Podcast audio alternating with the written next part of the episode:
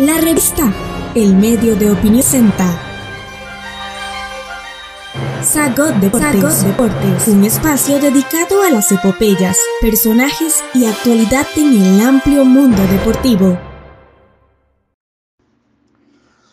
Hola queridos amigos de la sección deportiva de la revista. Con frecuencia he fantaseado, fantasmé, dirían los franceses, su término me parece más correcto, con un fútbol que fuese decidido según criterios estéticos, o más bien que la dimensión estética del juego fuese uno de los parámetros con que se determinase quién gana y quién pierde. No sería el único, pero tendría un lugar y un peso específico en la decisión final. En octubre del 2014 vi uno de los cinco, quizás diez goles más bellos de que guardo memoria. Desgraciadamente fue anotado en un partido poco, poco atractivo, ¿verdad? Desde el punto de vista mediático, era de bajo perfil. Era el Tottenham Hotspur enfrentándose al Asteros de Trípoli en el contexto de la Europa League. Iba ganando el equipo inglés por 1 a 0. El resultado final, que fue una goleada 5 a 1 a favor de los británicos, estaba lejos de ser asegurado. El joven mediapunta zurdo Eric Lamela, argentino, formado en el River Plate, proveniente de la AS Roma e integrante del, cuarto inglés, el cuadro inglés desde el 2012, recibe un balón deficientemente despejado por la defensa rival y sucede ¿Qué sucede? Pues uno de esos desplantes futbolísticos de los que cabría decir Qué locura Cirano, sí, pero qué belleza de gesto. Cuando Cirano de Bergerac se enfrentaba a cinco espadachines él solo y los amigos le decían, qué folí Cirano, qué locura Cirano. Y él decía, sí, pero qué belleza de gesto. Bueno, eso es justamente la esencia del romanticismo.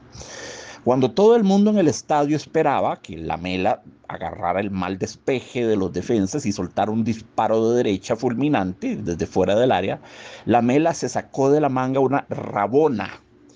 Sí, una rabona, la jugada que se llama rabona, pasó la pierna izquierda por debajo de su compañera y dejó salir un, un obús absolutamente insólito, ¿verdad? Todo lo arriesgó la Mela, todo lo arriesgó, inclusive una posible lesión muscular para regalarnos este poema futbolístico.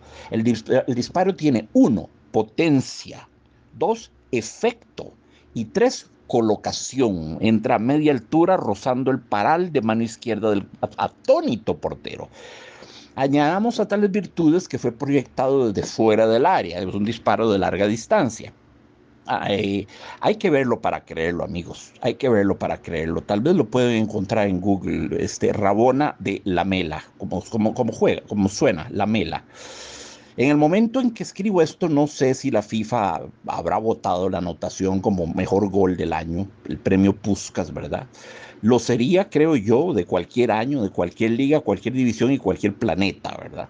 La jugada en cuestión no era ajena a la mela, ya la había practicado varias veces con el Real Madrid, con el River Plate, sin jamás ejecutarla con semejante panache, con semejante desplante. De nuevo, el marcador estaba lejos de permitir lujos de ese jaez es justamente lo que hace el gol ejemplar en tanto que gesto deportivo. La jugada es tan extravagante, tan espadachinesca, que el propio técnico del Tottenham, su equipo no estaba jugando bien hasta ese momento, no la celebra, permanece severo y sejijunto, no premia a la mela por una cosa así tan extraordinaria.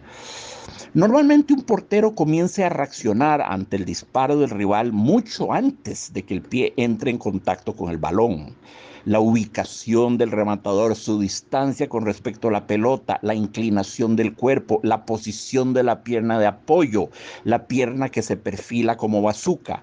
Salvo en el caso de los remates a quemarropa, el arquero comienza su lanzada antes de que el rival jale el gatillo. Pero en este caso, el pobre portero fue incapaz de otra cosa que mineralizarse entre sus palos.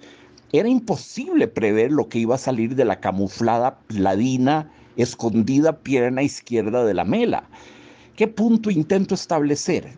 Algo que será fácilmente objetable, pero que mi deslumbramiento ante la belleza quiero plantear a manera de fantasía, a manera de quimera. ¿No debería un gol de esta factura valer por dos o quizás por tres? ¿No debería el fútbol premiar este tipo de gestos a fin de incentivarlos en los jugadores? No puede valer lo mismo un gol anotado con las nalgas a 10 centímetros de la línea de cal en una melee, en un revoltijo, luego de una serie de rebotes y de, manera completamente adventicia e involuntaria, un gol que es un mero accidente, no puede valer lo mismo que una obra maestra de semejante envergadura. ¿Les parece a ustedes justa esta homologación de la excelencia, la audacia y el virtuosismo con lo que es una mera chiripa? Un gol anotado por el simple hecho de que los futbolistas estaban en el lugar adecuado, después de una serie de ricochets absolutamente aleatorios y en medio de, un, de una melee, de una jugada desprolija y caótica. El primer gol del de la mela es coreografía, es arte. El segundo es un accidente. Es, es, lamentable que en el fútbol ambos goles valgan estrictamente lo mismo, ¿verdad?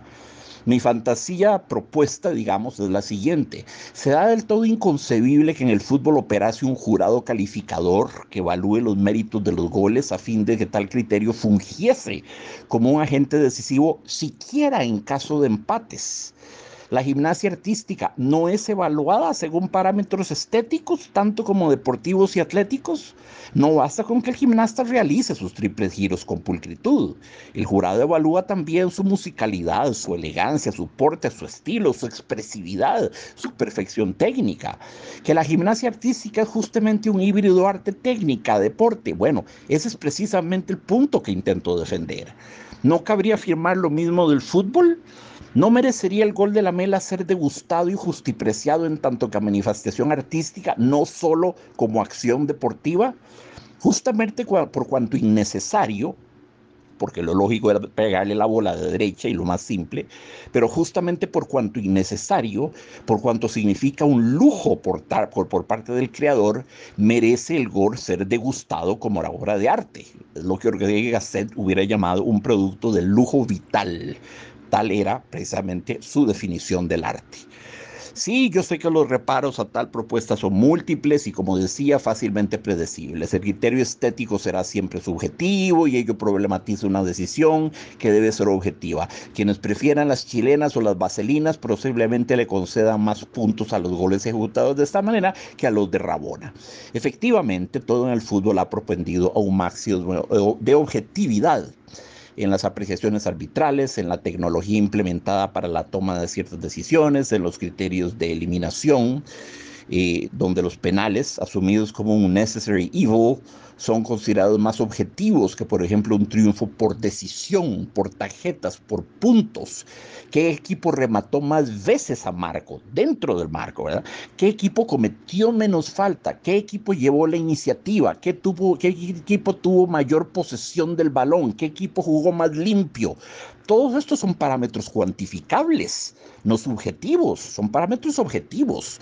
Yo creo que en caso de empate, y dentro de un sistema de eliminación directa, los partidos deberían dirimirse por decisión. Nada en ello de descabellado. Y dentro de los criterios que se esgrimirían para tal decisión, la factura estética de los goles y de diversos tipos de jugadas podría ser un elemento digno de evaluación, un factor cuantificable, merecedor de consideración, pienso yo. Creo que es mucho más justo esto, es mucho más justo esto que una decisión por penales. Es mucho más justo que se le adjudique un partido a un equipo que pegó cinco balones en los travesaños, en el travesaño y en los parales, y que tuvo más posesión de bola y más iniciativa y más disparos a marco y forzó más al portero enemigo a salirse, y etcétera. Es más, aunque quedara 0-0, es más justo premiarlo con un triunfo por decisión, por puntos, por tarjetas, que tener que irse a una decisión de penales donde cualquier cosa puede suceder. Y donde puede quedarnos ese sabor de la injusticia profunda y horrible de que el que mejor jugó, sí, el de los cinco remates a los postes y el de los 15 disparos que sacó el portero de adentro del marco, ese equipo quede eliminado por penales creo que se sirve mejor el elemento de justicia, se sirve mejor el principio de justicia con una decisión por puntos, con una decisión al estilo de las tarjetas del boxeo, considerando, cuantificando, comparando esos parámetros que ya mencioné y que son los que inclinarían la decisión de los jueces en uno o en favor del otro equipo. Muchas gracias queridos amigos y nos hablamos muy pronto.